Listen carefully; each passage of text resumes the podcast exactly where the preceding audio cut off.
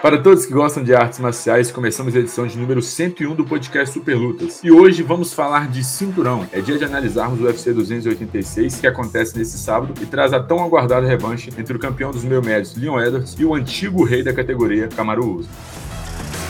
Super Lutas Podcast. Tá pronto para o combate? A Stake, casa de apostas que já patrocina o UFC, além de nomes como Campeão do Povo, José Aldo, Jogador com Agüero e o rapper Drake, agora é patrocinador oficial do podcast Super Lutas. Acesse o endereço stake.com e ao efetuar o cadastro, digite o código promocional Super Lutas, tudo junto em letra maiúscula, para receber as melhores promoções com apostas grátis, bons generosos ou até sem depósito. Acesse stake.com. Ao apostar, aposte com responsabilidade, sendo que só é permitido para maiores de 18 anos. Meus amigos, minhas amigas, amantes de MMA, nesse final de semana, nesse sábado, para ser mais preciso, teremos a hora da verdade, descobriremos se Leon Edwards está pronto para ser o novo rei da categoria dos meio médios. Depois de um bom tempo que teve a primeira luta, em agosto do ano passado, teremos a revanche contra o antigo campeão, o antigo rei, o nigeriano Kamaru Usman, e vamos ver se não se passou só de um chute de sorte, como algumas pessoas dizem que o Leon Edwards teve durante o final do combate, ou se o Kamaru Usman está recuperado, não só fisicamente, mas como psicologicamente do duro nocaute sofrido. Tem muita coisa em jogo, vamos ver se vai ser, é, como vai ser essa luta principal. Gabriel Farelli, sete meses se passaram desde a conquista histórica de Leon Edwards no UFC 278, e a pergunta do momento é, o raio cai duas vezes no mesmo lugar? O Leon Edwards tem chance, tem um jogo para vencer o Kamaru Usman na luta desse sábado, ou teremos talvez tudo que a gente viu, exceto o nocaute, é, igual na última luta? O que, que você espera de Leon Edwards para a próxima luta? Fala Miguel, novamente boa noite, boa noite para a galera que tá aqui no chat, para a galera que tá aqui assistindo com a gente esse podcast Super Lutas, essa live. Cara, o que eu espero do Leon Edwards é que ele pelo menos dessa vez entregue uma atuação melhor, tá? É complicado a gente falar isso do cara que foi campeão, né, do cara que conseguiu um nocaute brutal daquele na reta final do, do quinto round, mas assim, para você no, no, no alto nível de qualquer esporte, você não pode contar sempre com um golpe de sorte. A atuação do, do Leon Edwards não foi das melhores, ele não atuou bem, ele não teve uma boa atuação. É complicado falar isso do cara que ganhou, né? Mas a gente não pode chegar aqui só analisar o resultado, não é simplesmente ganhou, é o melhor, perdeu é o pior. E a atuação dele foi muito ruim. Ele teve pouca, ele teve pouca agressividade, ele tava, ele, tá, ele achei ele andando muito para trás, jogando muitas costas para grade. É, ele teve, ele atacou pouquíssimas vezes. Então, assim, o que eu espero é que ele, se ele quiser ficar com o cinturão dos meio médios, que ele tenha uma atuação melhor. Porque se ele repetir a atuação do primeiro duelo em agosto, o cinturão vai voltar com o Kamaru Usman pra Nigéria. Como você bem relembrou, né? Lembrou, a primeira luta a gente teve uma atuação até o momento do nocaute é, em branco do Leon Edwards. É, vale lembrar de que round em round o corner dele pedia para ele lutar e ele não lutava, não soltava o jogo, parecia que estava totalmente travado na frente do Kamaru Usman. É, não é mentira nenhuma a gente dizer que ele estava sendo completamente dominado na, no primeiro encontro contra o Kamaru Usman. É, e eu queria saber de você, o jogo pro Leon Edwards, Gabriel Farelli, é realmente soltar ou tentar ser um pouco mais do que ele foi nas outras lutas além do Kamaru Usman, né? Soltar o jogo aos poucos, tanto na trocação quanto na luta agarrada, porque a gente não viu quase nada, né? A gente só viu aquele basicamente aquele chute. Então, para você, ele tem que soltar o jogo de qualquer forma, porque depender de um golpe de sorte é complicado. Né? Bom, Miguel, é, eu acho que tudo começa o primeiro ponto dele, eu acho que ele, eu não vou dizer que ele teve mérito, mas de certa forma ele conseguiu razoavelmente bem na primeira luta, na segunda luta, perdão, na última, né? É evitar o jogo da luta agarrada do Usman. A gente sabe que é o forte do ex-campeão, é onde ele se sai melhor. Só que, se você perceber na luta, o Usman fez durante quase toda a segunda luta aquele jogo de luta agarrada, aquele jogo de grade chato, mas o poucas vezes conseguiu botar ele no solo. Eu acho que isso foi um ponto muito interessante pro Leon Edwards. O, o Edwards foi quedado pouquíssimas vezes na luta e, o, e, nas poucas vezes que ele foi quedado, o Usman não conseguiu manter ele no solo por muito tempo. Então eu achei um fato muito interessante e um fato que o, que o Usman, o Edwards pode usar ao seu favor nessa segunda luta, na terceira luta, perdão. Então, é, eu creio que ele ter que evitar o jogo de luta agarrada, ser mais agressivo. É, o Edwards o tempo todo andando para trás, esperando o golpe de sorte que veio no quinto round, veio, mas não vai vir toda vez. Ele não vai vencer de novo assim. Isso é uma certeza que eu acho que consigo, uma coisa que eu consigo cravar aqui. Ele foi o primeiro cara, ele teve, pra dizer que não foi uma luta total errada, ele foi o primeiro cara a quedar o Leon o Kamaru Usman numa luta do UFC. Ele conseguiu aquela queda de judô no, logo no primeiro round ali, ele entrelaçou nas pernas e derrubou o Usman. Então, eu creio que ele tem que ser mais efetivo no momento ali da luta agarrada, porque o, o Usman vai fazer muito aquele jogo de clinch de novo. E eu achei que o, o Edward pouco fez, assim, tenta o pisão no pé, tenta a joelhada, tenta responder, tenta sair do, da luta agarrada, tenta a cotovelada. Eu achei ele muito parado, muito, muito passivo, tanto na luta em pé, quanto no solo, e tanto na luta no clinch. Então eu acho que o caminho para ele é, primeiro, conseguir evitar a luta agarrada do Usman, e mesmo quando ele estiver por baixo ou na luta agarrada, ser mais agressivo. Na trocação, a gente sabe que a trocação dele é boa, então ele tem que soltar mais o jogo, não deixar o Usman, a, o Usman se impor fisicamente e taticamente, que é o forte dele. O Usman andou o tempo todo pra frente, pressionando ele contra a grade. Então o Edwards tem que ser agressivo. Ele, pra ganhar, ele vai ter que sair do, do, do, da passividade que ele teve na segunda luta e agredir o agora desafiante. E vale aproveitar o que você lembrou, né? É de um lado, a gente teve uma atuação é, que passou em branco do, do Leon Edwards, mas do outro, a gente teve, podemos dizer, mais uma atuação de certamente até brilhante do Kamaru Usman não dando brecha para o adversário. É, vinha mais uma vez vencendo, vencendo, dominando com uma certa tranquilidade ali o, desafi o desafiante na época, que era o Leon Edwards, e aí acabou entrando aquela canelada de direita que acabou apagando o Kamaru Usman.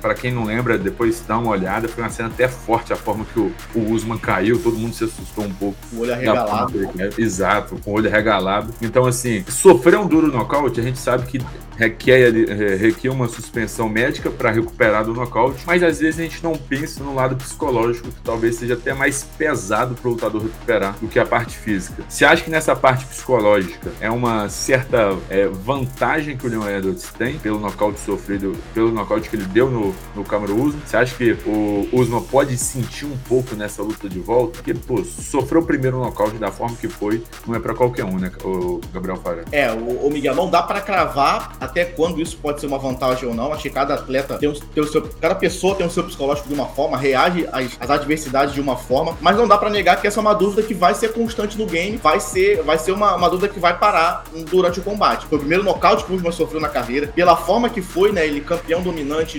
dominando a luta até então, foi surpreendido por um chute que você vê, foi literalmente do nada. Ele armou aquele chute e de repente soltou e, e derrubou. Então, assim, vamos, gente, é, é interessante saber como o Usman vai reagir a isso, porque não é fácil você sofrer o primeiro nocaute da carreira com 35 para 36 anos, sendo um campeão dominante da forma que foi. Então ali você tava a menos de um minuto de mais uma defesa de título, uma luta praticamente tranquila que você relaxa e toma um chute daquele que te apaga de uma forma brutal. E, e tudo isso é, é um jogo mental que a gente pode pesar, né? Depois saíram repercussões que a filha do Usman tava na plateia e teria chorado vendo o pai nocauteado. Então você imagina assim, é, é, é uma coisa que você sai do, do ramo de, de profissionalismo pessoal, mas imagina você ver a sua filha chorando ali por um nocaute que você sofreu no seu trabalho, você é lutador. Então é algo que pode pesar, pode influenciar sim pro Usman. É, é, é, é, tudo isso vai pro, vai pro jogo, vai pra balança. Teve discussões na época de que até o Conor McGregor defendeu que não costuma levar a família para as lutas por causa disso, porque pode acontecer essas cenas e é pesado pra uma criança, pra um filho ver. Então tudo isso vai, vai entrar no jogo mental, vai entrar no jogo psicológico da semana da luta. Então vamos ver como.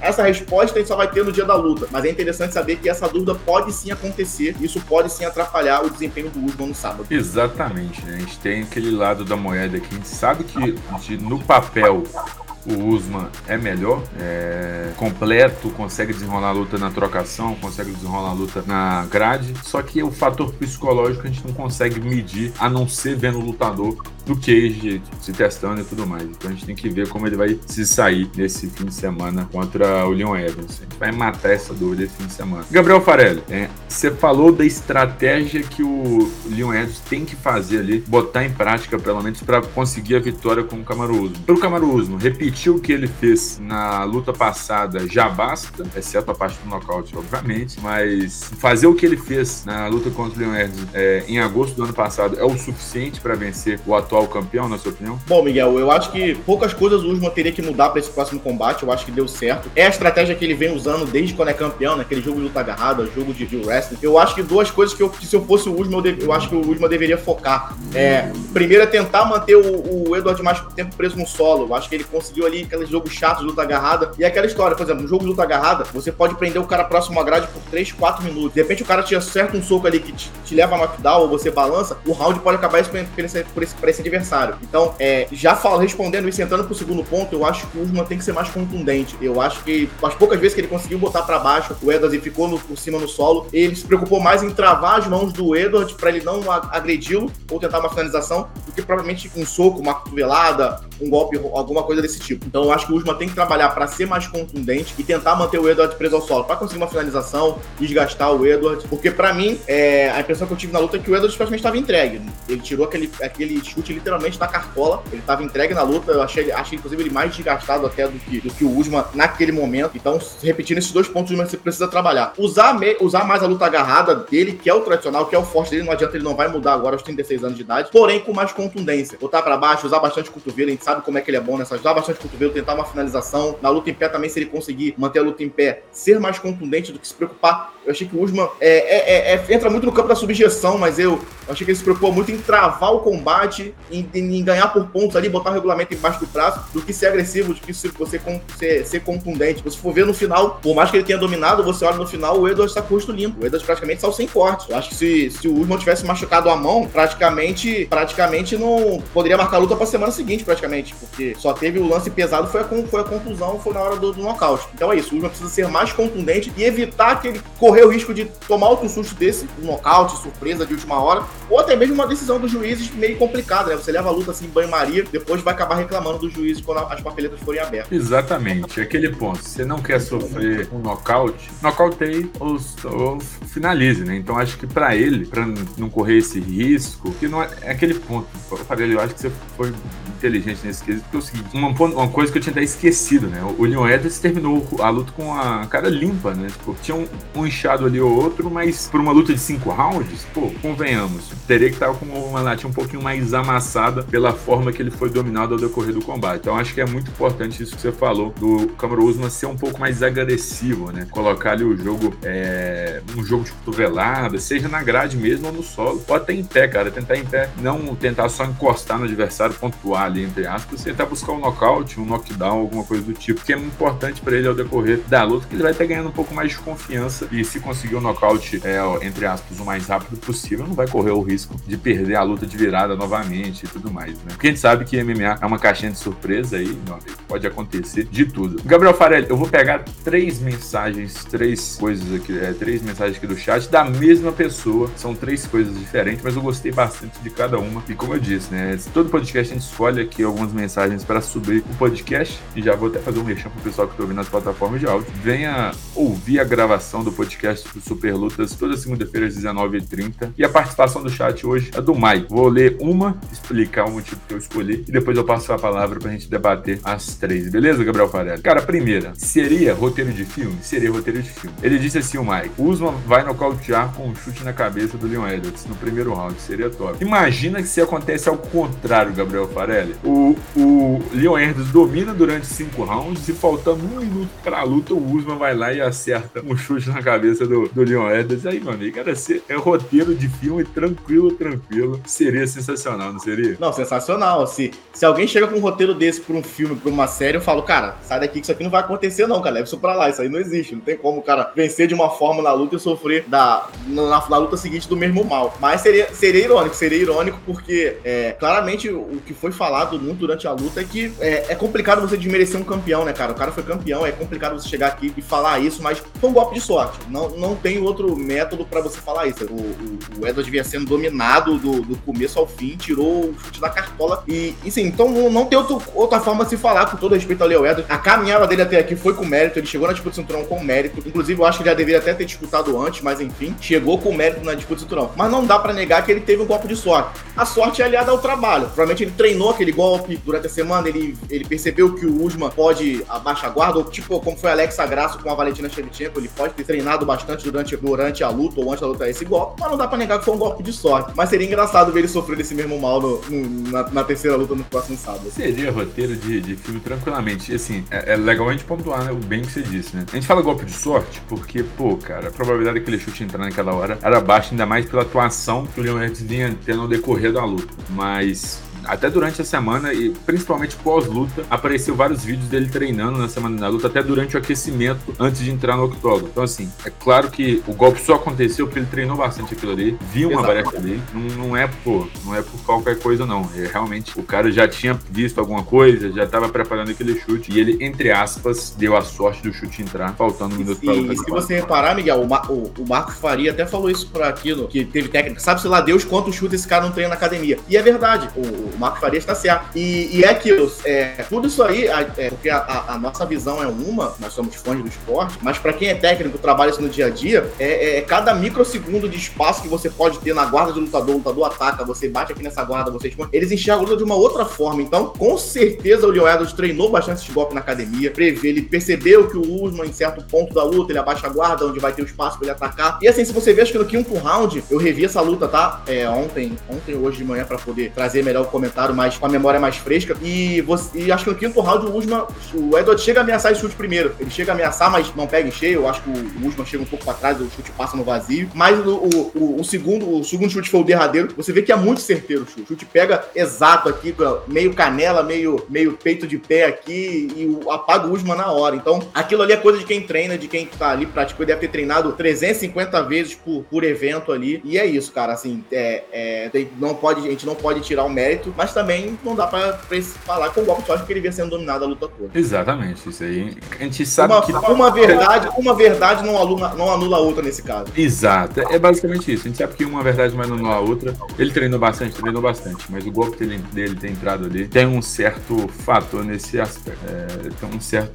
Pô, cara, é sorte, não tem, não tem outra palavra. Com todo respeito, Leon Edwards, não tem outra exatamente, palavra. Exatamente, exatamente. A gente falou muito da luta agarrada do Usman. E aí o, o Mike falou. Se eu fosse o Edwards, já teria passado uns três meses, no mínimo, direto com o Khabib e companhia. A gente sabe que o forte do Usman é a luta agarrada. É a segunda luta entre eles. Então, assim, o que a gente pelo menos espera que o Edwards esteja ligado nisso, para ele não ser controlado na grade com uma certa facilidade e conseguir ser um pouco mais agressivo. Necessariamente, não precisa ser com o Khabib e companhia, mas fazer igual o próprio Durinho fez uma época, trazendo gente da questão, enfim, para dar uma incrementada ali, é interessante, porque fazer essa né, fazer esse ciclo, né? Tipo, trazer uma, um pessoal, uma carne nova, entre aspas, pro treino, é importante para aprender coisa nova e não ficar, entre aspas, naquele mês mesmo. Ainda mais que ele vai estar na frente da torcida dele, né? Vamos ver se ele preparou alguma coisa diferente, trouxe uma importância a mais. E a última é o que você falou, Farelli. Mas o Usman não precisa derrubar, ele domina na grade até se for preciso. Sim. Então, tem esse. E foi o que aconteceu,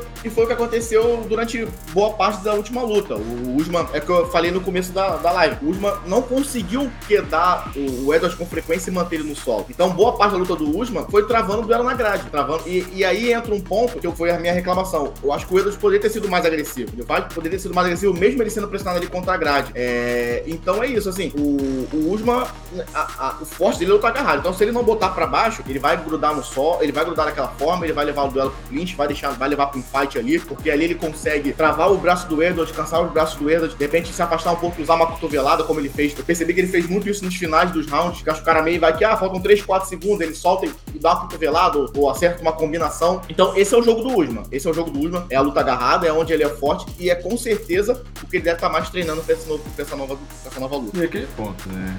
Pô, você sempre fez isso, sempre deu certo. O cara não vai ficar mexendo, não vai pro outro extremo do nada, né? Pode ir aos poucos, gradual. Isso. E aquilo, Miguel, você não adianta só analisar o resultado. Não é porque ele perdeu que você vai pegar e você vai mudar o plano de jogo totalmente. Não, o, jogo, o plano de jogo dele deu certo. Ele foi surpreendido por um chute, é, um, no, na reta final do, do round e tudo mais. Foi uma surpresa, foi uma surpresa. Mas o plano de jogo dele foi bem executado. O plano de jogo dele foi bem executado. Então não tem por que mudar. Talvez um detalhe ou outro ali, com certeza que ele vai trabalhar. O treinador dele vai saber um detalhe ou outro que para nós meros mortais passa despercebido. Mas no geral, o plano de jogo do Usman foi bom e foi bem executado. Ele sofreu um golpe. Ele... É a mesma coisa. Eu sempre gosto de trazer para é, é uma, uma, comparação com o futebol. É a mesma coisa que um time que domina, domina o jogo todo, no final toma um gol e perde 1 a 0 Quer dizer que o jogo foi ruim? Não, cara. Às vezes o atacante não tá no bom dia, às vezes o goleiro do time adversário tá inspirado. Então, é, o plano de jogo não depende só do resultado. Você querer analisar plano de jogo por resultado é errado. Uma coisa é uma coisa, outra coisa é outra coisa. Pra você chegar ao resultado, você tem que executar bem o seu plano de, de luta. Tem que estar tá ali. Se o seu plano de luta falhou e você perdeu, aí você vai mudar. Se o seu plano de luta deu certo e você foi surpreendido por um golpe de sorte, então vamos trabalhar melhor nesse plano que foi usado na última luta. É exatamente isso, cara. E só pra pegar o que a gente falou aqui durante você falou, a gente não pode excluir que ele venceu quatro rounds e meio, a gente não pode excluir isso de forma alguma, mas a gente tem que ficar atento ao seguinte, cara, você venceu quatro rounds e meio, e foi nocauteado ali faltando um pouco mais de um minuto. Pra que correr esse risco se ele tem, pra mim, ele tem jogo para acabar a luta antes dos cinco rounds? Então, assim, talvez o maior ajuste que eu faria no jogo do, do Usman seria esse, tentar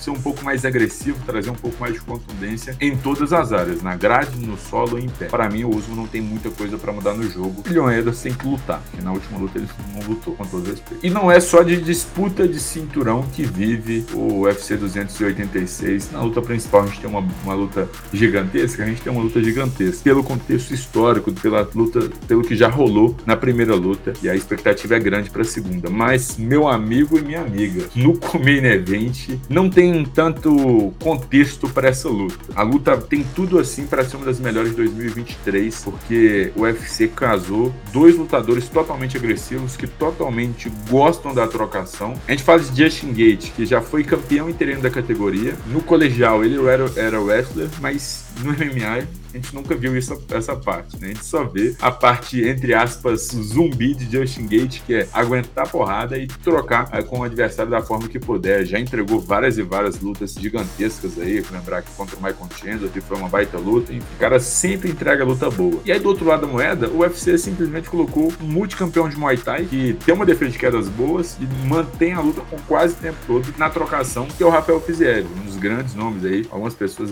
já até assumiram que chegou a recusar o Rafael Fiziev que não achava um casamento bom no momento e Justin Gage aceitou matar essa pedrada no peito. Então vamos ter uma das melhores lutas que o UFC tem para nos oferecer nesse ano e assim, de todas as categorias, para mim é um dos melhores casamentos que um fã de MMA vai poder assistir no sábado do UFC 286. Gabriel Farelli, depois de tudo que eu falei, de tanto aspecto físico quanto técnico de dois lutadores, queria saber quais são as suas expectativas. E as minhas aqui, meu amigo, então gigantesca. Para mim, é o main event do povo o, a luta com o principal. Miguel, com todo respeito a Camaro Usman e Leo Enoch, é o main event do povo essa luta. Justin Gate, Rafael Fiziev, se tem uma certeza nesse, nessa luta, é que ela não vai ser ruim. Eu não sei quem vai ganhar, eu não sei quem vai perder, eu não sei quem vai finalizar, se vai nocautear.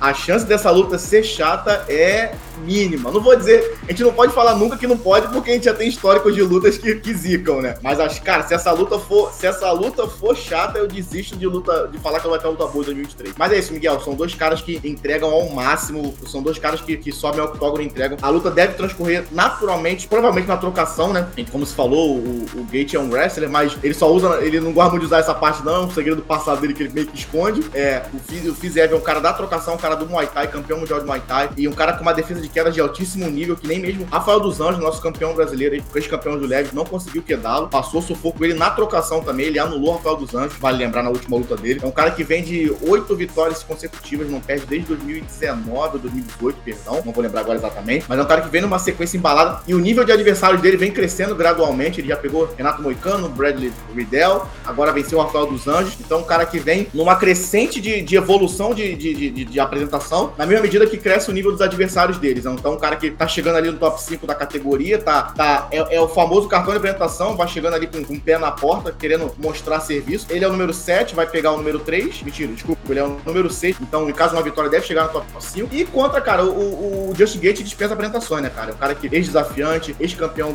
ex-campeão do, do, do, Bellator. É um cara que tem, uma, tem um currículo no MMA de, de não tem. O cara não, não pega fraco, acho que ele, ele prefere. O cara luta difícil, luta fácil pra ele, não, não é o forte dele. Então, cara, é uma luta que, que tá com cara de fogo de artifício. Tava conversando hoje na, na reunião da equipe, hoje eu falei que essa luta tem cara de 29 a 28, daquelas que na segunda que vem a gente vai estar tá aqui decidindo quem, quem, quem venceu o tal round, porque tá muito equilibrado. É aquela luta de o cara de trocação intensa do, do começo, do primeiro ao último minuto. Então, para mim, eu, eu espero uma luta equilibradíssima, decidido num, fiapo de cabelo e, e uma guerra. Para mim, provável candidato à luta do ano, não só do evento, mas do ano. Ficaria muito surpreso se a luta for ruim, sabe, cara? É aquele ponto, assim, aquela máxima da vida, né? Muita expectativa, a probabilidade de você ter uma quebra é, é bem grande, né? Então, é a, gente fica, é, a gente fica naquele medo de falar, pô, tô pondo muita expectativa e chega lá, a luta é boa, mas não é o que a gente esperava, a gente fica frustrado. Então a gente fica naquele, naquela dúvida. Mas é o que você disse, o casamento, o estilo dos dois lutadores nos propõe a ter a expectativa muito grande no confronto. Olhando tudo que os dois lutadores viveram recentemente, enfrentaram recentemente, é o que eles têm para nos propor tecnicamente, não dá pra gente correr aqui, Gabriel Farelli, sem ficar em cima do muro. Para você, quem tem mais para oferecer e sair com a vitória nesse sábado do UFC 286? Olha, Miguel, depois da, depois da última luta, eu,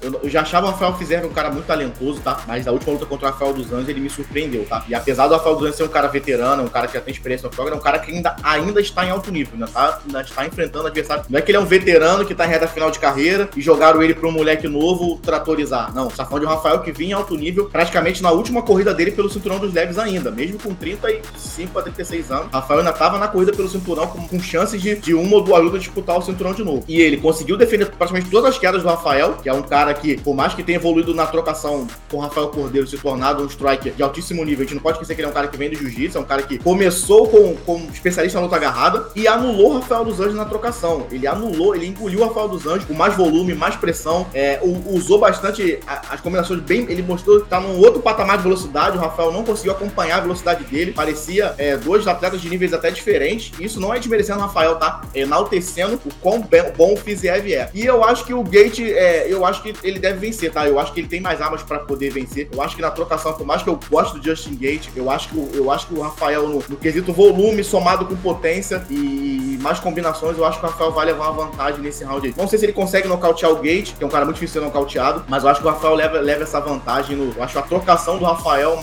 Acho que na defesa de queda eles vão se anular, porque os dois têm defesa de queda, acho que não vão se querer quedar o outro. Eu acho que na trocação vejo uma leve vantagem pro Fiziev. Mais jovem, com mais potência de golpes, com mais velocidade. O Gate é um cara que, por mais que sempre entregue boas lutas, ele não consegue manter uma sequência regular de resultados. É vitória, derrota, vitória, derrota, vitória, derrota. Eu acho que o Fiziev vai vencer essa luta aí. Nesse quesito da trocação, eu acho o Rafael mais preparado hoje para chegar na elite da categoria. Eu assino embaixo com você, Gabriel Farage. Eu, cara, o Rafael, o Rafael Fiziev, ele tem, pô, eu acho que é muito mais, muito mais arsenal. O arsenal dele é muito maior de golpe do que a relação Gate. O Gate, ele, a gente sabe que ele é um trocador, mas ele é aquele trocador porradeiro, não é tão técnico, Exato. ele põe bastante, ele dá a cara, dá muita cara a tapa quando ele vai golpear, né? Então acho que nesses momentos aí é o momento do Rafael Viziev brilhar e conseguir uma coisa brilhante aí. nós estamos falando de um cara que é especialista na trocação, um campeão mundial de Muay Thai. E a gente sabe que a defesa do Gate costuma ser com queixo, né? O Gate não é um cara que se preocupa muito com a, com a defesa dele é, na hora das lutas. Então, eu acho uma combinação muito perigosa. Eu, eu, eu vejo uma decisão indo pro Rafael, mas eu acho que se o Gate não tiver, eu não sei como é que tá, o Gate tá desde maio do ano passado sem lutar praticamente, foi quando ele enfrentou o, o Charles, mas se ele não tiver com, a, com o queixo em dia, com o queixo seguro, como sempre foi, ou na maioria das vezes foi, tem sério risco dele sair nocauteado da arena. O que eu vou falar agora, uma coisa não anula a outra, beleza? Mas vamos lá. A gente pode ter talvez um dos nocautes mais bonitos, uma atuação gigantesca de um dos dois lutadores. A gente também pode ter uma luta sensacional e pode ter os dois juntos, né? Uma luta sensacional, do nada o Rafael Fiziev tira um chute rodado no terceiro round e nocauteia o Justin Gay. Caso aconteça uma performance, uma atuação gigantesca de um dos dois, Farelli, você acha que corre risco deles furarem a fila de alguém e já disputar o cinturão no peso leve contra o Islam Makachev? Ou você acha que é, Charles do Bronx e o Dariush já estão passos à frente desses dois, que nem mesmo com uma boa vitória, uma boa performance, a eles foram a fila? Ô, Miguel, eu acho que eu vejo com. Eu vejo muito difícil que um dos dois fure a fila, tá? Pelo menos imediata para lutar pelo cinturão. Vai lembrar que a disputa do cinturão peso leve foi agora em fevereiro, que o Makachev venceu o Volkanovski. Nós temos o Charles com o Dariush agora em maio. É, nós temos o Poirier que tá aí de bobeira. O Poirier venceu o Chandler, né? Em novembro, se eu não tô enganado. Então é um cara que, além do. É, é sempre bom lembrar, cara, que infelizmente, infelizmente ou felizmente, esporte é pra quem pratica, né? Pra gente entretenimento. Então, o, o, o é um cara que tá em segundo no ranking, é um cara que entrega boas lutas, vem de vitória e é um cara popular. Então é um cara que tem tudo pra ser o próximo da fila. Tudo vai depender também, tem Charles Darius. E a gente não pode esquecer, cara, de Conor McGregor, né, cara? Um cara que a gente não sabe quando vai lutar, porque tem que esperar o torneio lá dos leves acabar. Desculpa, o The Ultimate Fighter lá acabar. Mas é um cara que a gente sabe que tem carta branca pra furar a fila a qualquer momento. Se ele chegar pro UFC, se ele puder lutar em junho e julho, pedir pro UFC esperar um pouquinho, ele consegue, entendeu? Então eu creio que pelo menos agora, nesse momento, não. Eu creio que o Fiziev vencendo, eu vejo uma possível luta com o mais pra frente, ou de repente até com o vencedor de Charles e, e Darius, dependendo da situação, e lá na frente um título, um title shot. Mas agora, de imediato, eu acho muito difícil. A não ser que haja uma combinação muito grande aí de lesões e uma sequência de infelicidades aí para que eles consigam. Então, infelizmente, quem vencer ali se, se consolida no top 5 e fica no máximo uma luta de disputar o cinturão. No máximo uma luta. Exatamente. Cara, dependendo da forma que um dos dois consiga, cara, a gente não pode dizer nunca pro MMA, né? Não pode não, é, é o que eu falei. Tem que acontecer uma combinação de coisas, porque por, e, e, além de tudo, o time é muito ruim, porque tipo assim, o MMA é um esporte que você a memória é muito curta, né? Então, por exemplo, a disputa dos leves foi agora, tem pouco mais de um mês. Eles vão lutar agora dia 18 de março. Dia 6 de maio, que for que é quando o Charles enfrenta o Darius, o hype dele já baixou, o hype dessa luta já baixou. Sim. Então, vamos, vamos pensar aqui por baixo. O Makachev não teve nenhuma lesão grave na luta com o Volkanovski. Se o UFC a gente não sabe quando o UFC quer casar o tipo, cinturão dos leves. Eu acho que o time pode beneficiar um dos dois se por acaso eles quiserem casar o cinturão dos leves naquela semana internacional da luta, que acontece em julho. Que aí o time vai jogar contra Charles e Darius, que vão lutar em maio. Muito difícil que Charles e Darius seja uma luta rápida, que alguém vença em 30 segundos, que já possa lutar em julho de novo. Exato. Então, o time pode favorecer. Então, tem uma. É, é como eu falei, eu não acho que, que eles vão lutar, porque primeiro que um é um sétimo, sexto, desculpa, mas o time pode ajudar, pode ajudar. A, se o Makachev bater no peito e falar que quer enfrentar um dos dois, o único que pode impedir no momento, até a semana internacional da luta, é o, é o Poirier, que é o único que tá livre ali do topo, que tá livre, estaria livre pra lutar em julho. Se não for, aí a gente pode ver. Tem, uma combinação de, de, de, de resultados, né? A, a, panela do peso leve ainda precisa mexer um pouco ainda até, até, esse, até essa situação acontecer. Exatamente, dependendo, a gente pode ter, ter o vencedor dessa luta contra o Poirier pra realmente matar ali quem Exatamente.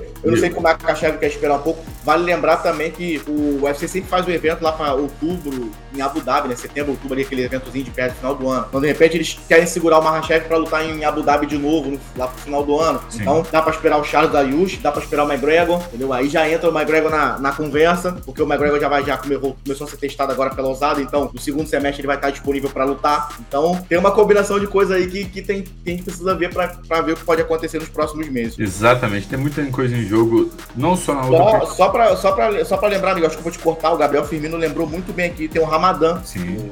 Vai lembrar que o Islam Marchev é muçulmano, então ele deve lutar mais pro final do ano. Então, isso já, isso já complica ainda mais esse pessoal. O Gate Fiziev favorece Charles, favorece Dariush, favorece Poirier, favorece McGregor. Então, vamos ver o que, o que é cena dos próximos capítulos desse, desse desenho. Exatamente, vamos ver o que, que o MMA vai nos proporcionar na categoria do peso leve. É, pra mim, a melhor categoria que a gente tem no MMA em quesito técnico, né? Que é, os caras não são tão leves, não são tão pesados, já tem um certo poder de nocaute, movimentação é boa. Então, uma das melhores categorias aí que o, MMA tem para nos oferecer.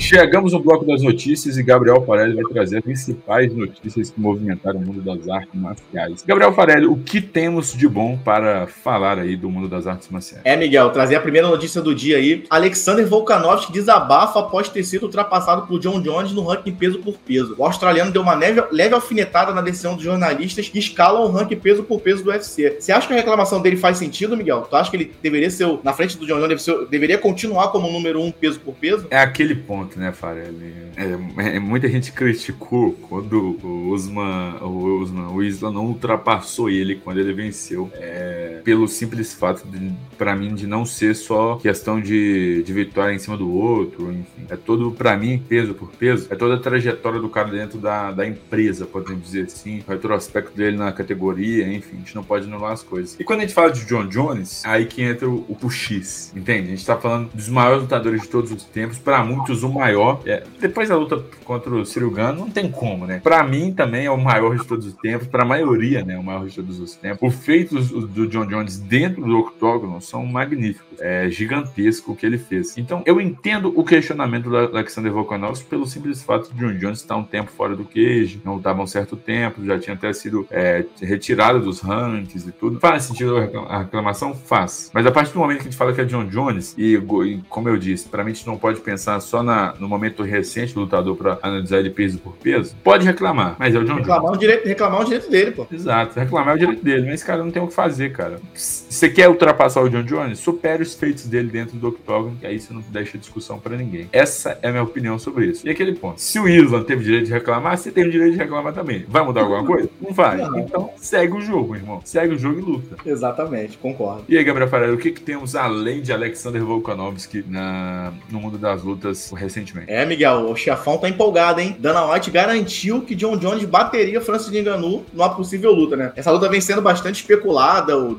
o Dana White já falou que, que, que tentou casar essa luta e não conseguiu.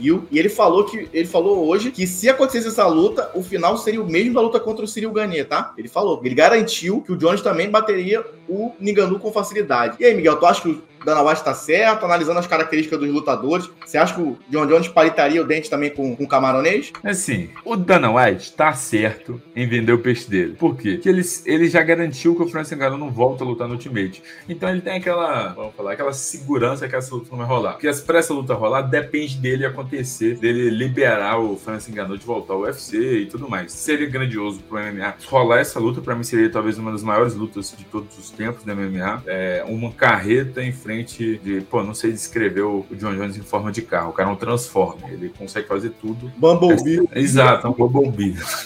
é complicado, é basicamente isso, cara. Então, assim, é, seria sensacional essa luta. Aí é aquele, aí é aquele ponto. O Francis Ngannou tem a mão, a mão pesada, tem uma velocidade assustadora também para mim, pelo peso que ele tem e para a força que ele coloca na mão. Só que do outro lado a gente tem o John Jones. Eu vou pegar o que eu falei na, na notícia anterior. Não dá para negar, não dá para pular o fato que o cara é o John Jones e o que ele fez com o Silgano é simplesmente assustador, é gigantesco por parte do John Jones. É, cara, então o Dana White tá certo, ele me deu o peixe, só que a gente sabe que o MMA, se a mão entrar, tudo pode mudar. Meu. Mas no papel, se a gente considerar o fator mão, o John Jones é superior, é favorito, na minha opinião, para o combate. É uma pena, é, com enorme tristeza que eu falo que a probabilidade dessa luta rolar é próxima de zero, né? Porque... Eu discordo desse, desse ponto, tá? Sério. Ih! Rapaz, por quê?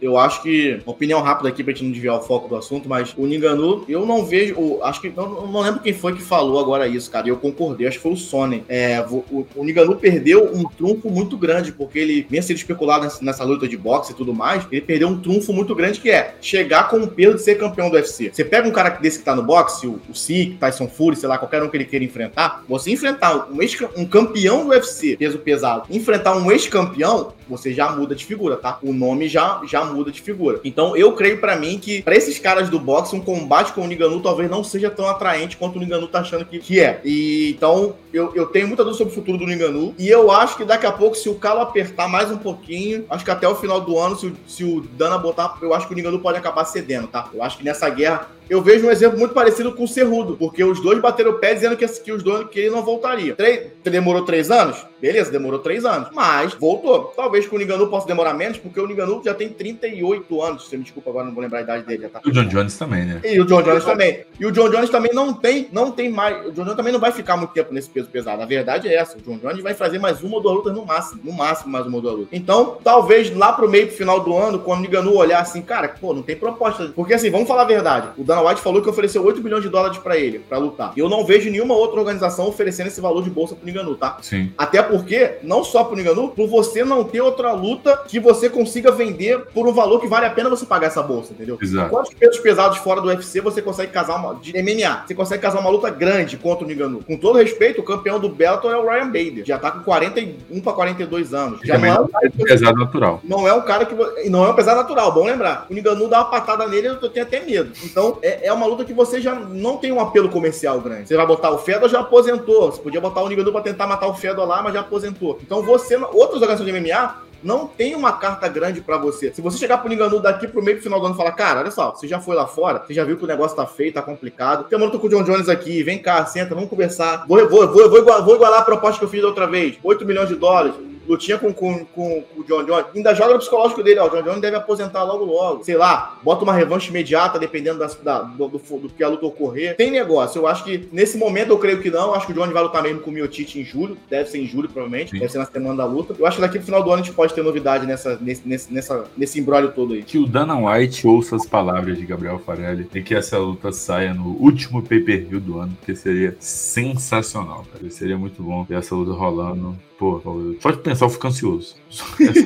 é, eu, é, acho, é... eu, acho, que eu nem dou. E eu, eu, tava, eu já penso uma coisa, Miguel. Eu, eu sou fãzaço do John Jones. Eu sou, é um dos caras que me incentivou a gostar de MMA pelo, pelo quando eu, eu acompanhei o começo da carreira dele quando eu comecei a acompanhar MMA. E eu já tô com aquela sensação de que cada luta do Jones é a última, entendeu? Já tô com essa sensação pra mim. Então, assim, é legal ver que no final da carreira o Jones ainda tem lutas grandes. Eu acho que ele deve enfrentar o Miotite. Talvez ele enfrente mais uma luta no final do ano. E eu tenho noção de que o Jones não vai fazer muita luta. Por quê? A categoria dos pesados é rasa. Ele já bateu o Gané. O Gané não vai ganhar uma revanche mais nunca. Porque a forma que ele bateu o Gané, não tem nem revanche. Não, não tem como, cara. Tiveram que tirar o Miotite da. O Miotite tava no, pagando fogo em Cleveland lá Fala, irmão, vem cá dar uma ajuda aqui que não tem, não tem cara para botar. E outra coisa, com todo respeito, o, o, o Johnny não vai ficar se desgastando para enfrentar Pavlovich, Curtis Blade, Taito Vaza. Com todo respeito, esses caras não vai, mano. São lutas de muito é, risco alto e recompensa baixa. Você vai botar um Johnny, John Jones já nessa altura do campeonato, vai botar o cara no campo pra enfrentar o Pavlovich, que é uma luta que não vai render nada. Se ele perder, ainda vai fazer vergonha, ainda vai ficar feio para ele. Então eu creio que o Johnny deve ter mais uma ou duas lutas no máximo. E eu acho que ele pendura as luvas de vez. Eu acho que essa passagem do John Jones, essa volta do John Jones vai ser curta, só pra conseguir pegar o máximo de dinheiro que ele consegue e, e aposentar, fazer história mais e mais uma vez, que é o que ele vem é, fazendo. Eu acho que essa volta é pra ele ratificar, pra quando ele parar de vez, ele falou, cara, agora eu sou o melhor de todos os tempos e acabou a discussão. Pelo menos, por um, bom, pelo menos por, um, por um bom período não vai ter mais discussão sobre isso. É, veremos. Será que temos mais luta de John Jones? Será que França enganou volta? Cena para, cenas para os próximos capítulos. É, acompanhe a temporada no superlutos.com.br para você não perder Melhor nada, Para não perder nada em relação ao mundo das artes marciais. Gabriel Farelli, além de John Jones, além de Alexander Volkanovski, o que temos de melhor no mundo das artes marciais? Agora, agora demais do Bronx, Charles do Bronx, bem cedo, dia 6 de julho. O Fabrício Verdun, ex-pesado, parceiro de treinos do Darius, é, já deu uma de mandinar e falou assim, e apontou um provável desfecho da luta. O Fabrício Verdun falou que o Charles pode ser nocauteado no Grand Pound pelo Beninho Darius, né? Ele falou que é um risco que o brasileiro corre, elogiou o seu companheiro de equipe, que também treina com o Benil Darius também treina com, com o Fabrício Verdun e com o Rafael Cordeiro, mestre renomado que dispensa apresentações. Mas ele falou que o Charles pode ser nocauteado, hein? Falou que o Dorius tem poder de nocaute para nocautear o Charles. Miguel, você acha que o Charles pode tomar um, tomar um apagão ali do, do Darius e cair nocauteado? Cara, então, é, é uma coisa que a gente não. É fato. As últimas lutas do Charles engoliu muitos golpes, que o jogo dele consta em partir para cima, tentar liquidar a fatura, acaba se expondo bastante. É, a guarda do Charles é relativamente vazada. A gente já viu o Charles balançar várias vezes, é, até, próprio, até mesmo contra o próprio Islam Makachev. Para mim não é surpresa nenhuma. Não é surpresa nenhuma. O Benil Dariush conseguiu um nocaute, alguma coisa do tipo. Que o Charles está propenso a isso, ao estilo do que ele joga. É um problema? cara pode ter sido um problema, mas o estilo de jogo do cara. Eu ouvi uma frase esses dias no treino, a gente estava conversando sobre algumas academias aqui do Brasil e tudo mais. Eu vou até dar a, as honras da frase aqui. O Pedroca, treinador de MMA, treinador de boxe da UKT MMA, ele falou, cara, cada equipe, cada lutador tem sua essência. O cara não pode trocar sua essência que vai desconfigurar totalmente o jogo dele. A essência do Charles, a essência da shootbox é essa. Então não tem como o cara mudar completamente o estilo do jogo, dá para ajustar detalhes, que você tem que ir evoluindo sempre, mas ele está propenso a isso. Dito isso, existe o risco. Não, não sei, eu não consigo cravar se o risco é real, é grande, gigantesco dele ser nocauteado, mas o, o risco existe. Se fosse um cara com a mão um pouco mais pesada aqui do Benil Darius, eu falaria com mais convicção que, tipo, pô, a probabilidade disso rolar é bem grande. Mas para mim, a probabilidade existe. Não, eu não consigo imaginar essa luta rolando somente na trocação acho que a gente vai ter um, um duelo de grappling. Pelo menos a minha visão hoje sobre o combate. Então, pode rolar, mas não sei qual a probabilidade. Tipo, de 0 a 10, não consigo cravar. Para mim, talvez 40, de 4 ou 5, né? De 0 a 10 ali. Mas eu fico um pouco em dúvida, cara. Mas a chance é real de rolar um nocaute pro vendedor hoje pelo estilo de jogo do Charles Dubrão. Polêmico, hein? Polêmico, hein? Não, mas a gente tem que falar a realidade, Gabriel Farela. Estamos aqui para isso. Estamos Sim. aqui para. Nosso compromisso é com a informação. Nosso compromisso é com a informação e com a verdade. Não vou deixar de falar. É... O que temos, onde podemos encontrar, no caso, né, Gabriel Farela, sobre o mundo das lutas, o mundo das artes marciais. Superlutas.com.br. Lá você encontra isso e muito muito mais. Passadas notícias, vamos para a agenda da semana. Neste sábado, acontece o UFC 286 com disputa de cinturão dos meio-médios. Na luta principal, o Leon Edwards defende o cinturão contra Kamaru Usman. Justin Gate enfrenta Rafael Fiziev. O Brasil contará com quatro representantes. Jennifer Maia enfrenta Casey O'Neill. Jafel Filho estreia na organização contra o promissor Mohamed Mokaev. E escalado de última hora, o ex-campeão do LFA Gabriel Mosquitinho, Gabriel Santos, também estreia no UFC e mede forças contra Le Murphy. E Luana Dredd mede forças com Johnny Wood. Atenção, cervejeiros, churrasqueiros, pagodeiros, sambistas. Opa, e afins.